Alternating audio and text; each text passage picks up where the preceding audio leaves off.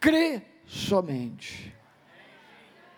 Jairo, ele foi até Jesus, um homem chefe da sinagoga, um homem muito bem conceituado, foi até Jesus fazer um pedido para ele.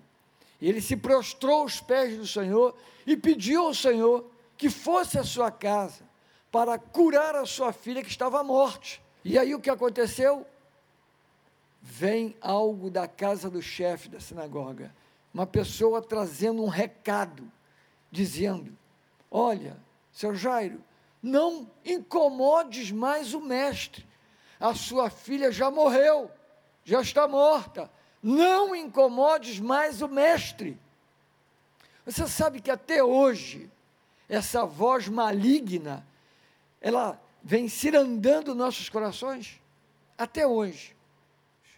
Quantas situações vêm a nós para nós tirarmos os olhos do Senhor e colocarmos os nossos olhos nas coisas naturais, nas coisas mais simples, nas coisas que a gente pode confiar com mais facilidade, porque crer para alguém que morreu é muito difícil.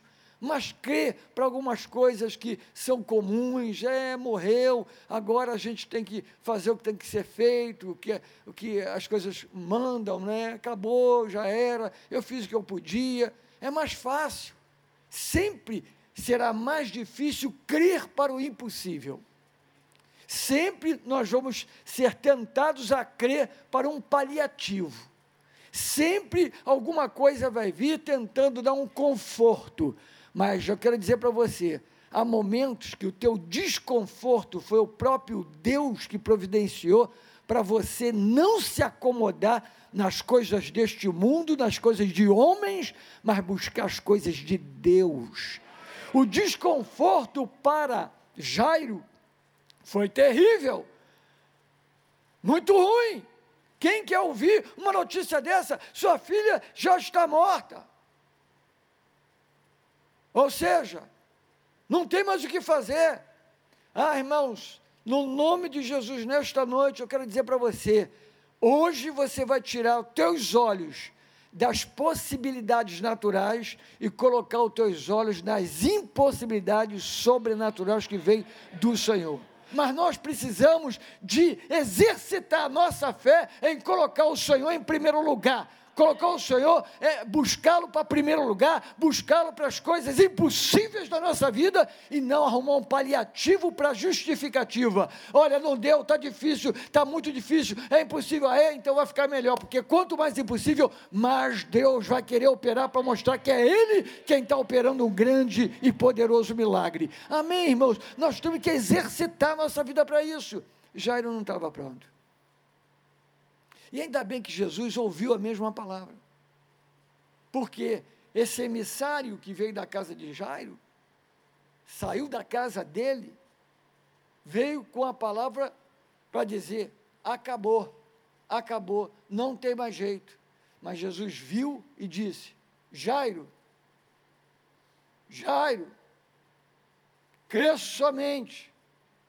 Deus te trouxe hoje aqui para chamar pelo teu nome e dizer: Fulano, crê somente, creia, creia somente, creia. Você não vai desistir, não vai deixar para lá, você não vai se acomodar. Creia, o Senhor vai trazer a solução para essa situação na sua vida, em nome de Jesus. Amém. Amém, irmãos.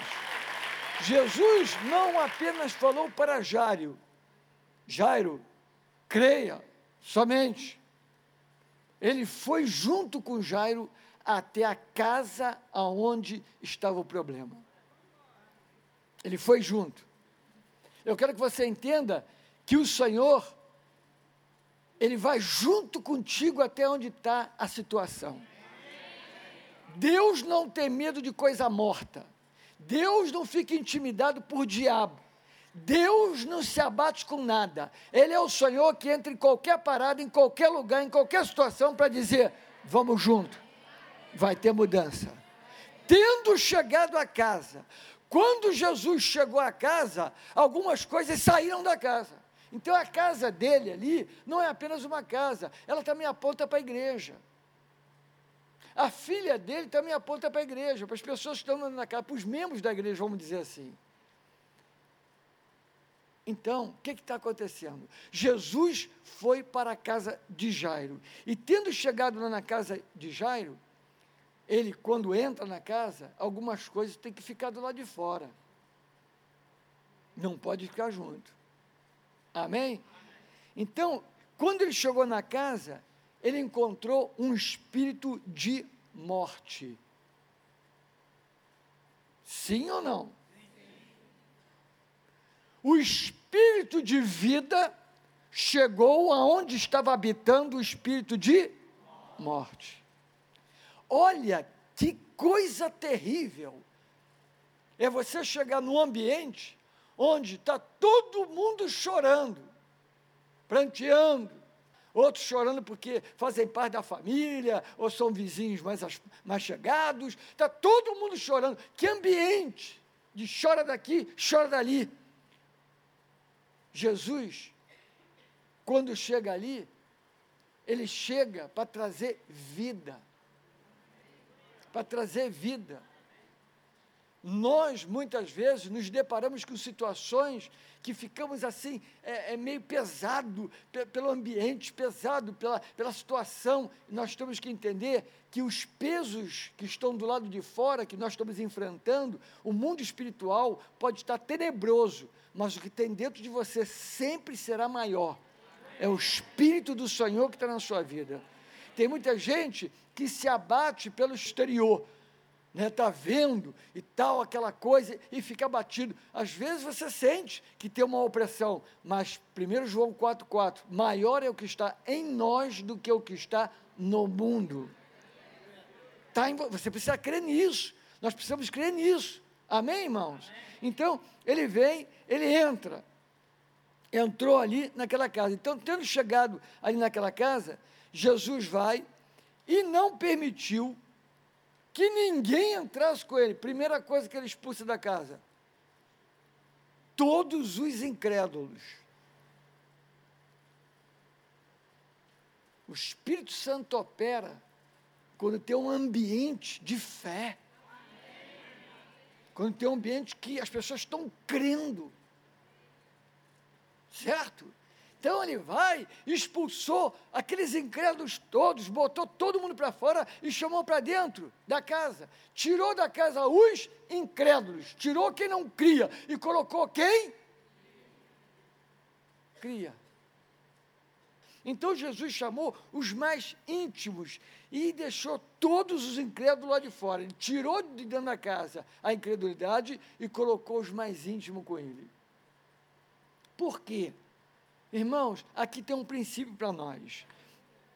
Nós, ao participarmos do Senhor, ao buscar mais a Sua presença, ao buscar mais o Seu nome, nós precisamos de clamar mais por Ele, buscar mais a Ele, parar de depender de certas coisas para depender dEle, dEle, dEle, é Ele. Voltando aqui, então, Jesus aqui, ele está falando dessa intimidade Quanto mais buscar ao Senhor, quanto mais tê-lo, quanto mais buscar, quanto mais amá-lo, amá-lo, amá-lo, mais coisas nós vamos descobrir ao seu respeito. Nós vamos ver o mundo de uma maneira diferente. No seu trabalho você vai ser diferente, na tua empresa você vai ser diferente, até desempregado você vai ser diferente, até com dor você vai ser diferente, passando necessidade você vai ser diferente.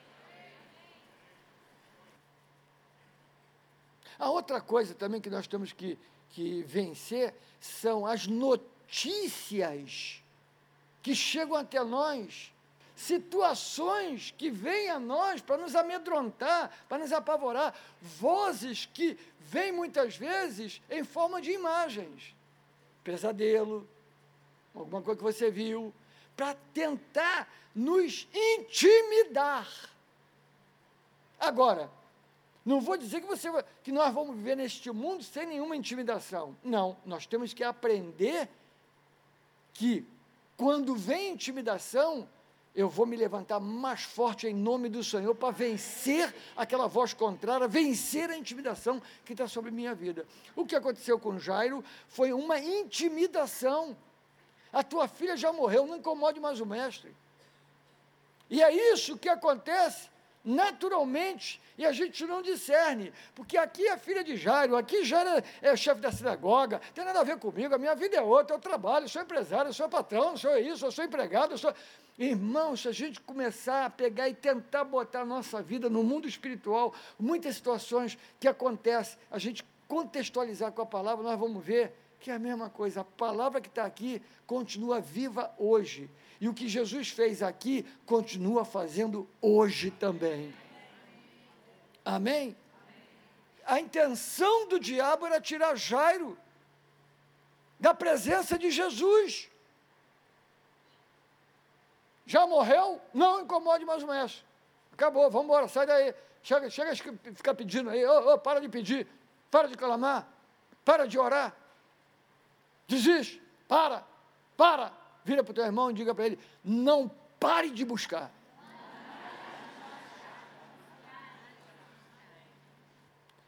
A outra coisa que aprendemos está aqui no versículo 60, é, 55.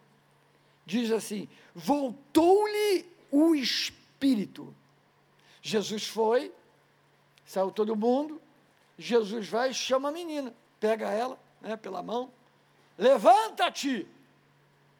Quando Jesus falou, diz lá, voltou-lhe o espírito.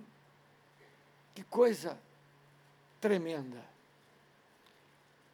O espírito de morte teve que sair da casa para o espírito de vida entrar de volta. Voltou-lhe o espírito, quer dizer, o espírito tinha saído. Mas o espírito teve que voltar, porque o Senhor ordenou que voltasse que ela ressuscitasse. Ela estava morta, mas o Senhor orou e o Espírito voltou para ela, ou seja, ela ressuscitou. Voltou-lhe o Espírito. Primeira coisa que aconteceu, voltou-lhe o Espírito.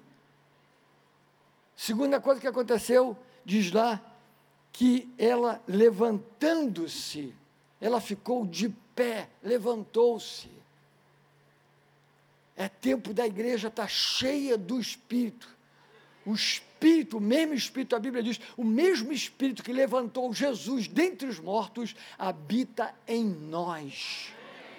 Mais do seu Espírito, mais do seu Espírito, mais do seu Espírito, então nós estaremos de pé. A igreja não está, irmãos, capengando, a igreja não tem que estar tá, é, passiva, prostrada. Não, nós vamos estar tá de pé de pé, cheio da presença, da unção, do poder de Deus. Não com capa religiosa, mas com graça suficiente para que as pessoas que estão ao nosso redor sejam abençoadas, se convertam, encontrem com Deus, sejam curadas.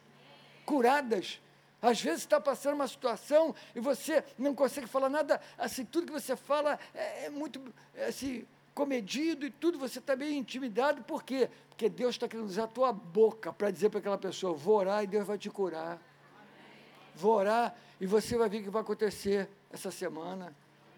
Ah, irmãos, Deus só precisa disso, que alguém fale. Quando a gente fala a palavra, ela toma vida, ela, ela começa a, a se manifestar. Como é que alguém chama alguma coisa? Falando falando. E a outra coisa, ele diz no versículo é, 56, 55, 56, dai-lhe voz de comer. Dá comida para ela. Mas isso tem um significado também muito importante. É que quando o Espírito do Senhor traz vida na casa, abre o apetite espiritual nosso. O apetite espiritual aflora.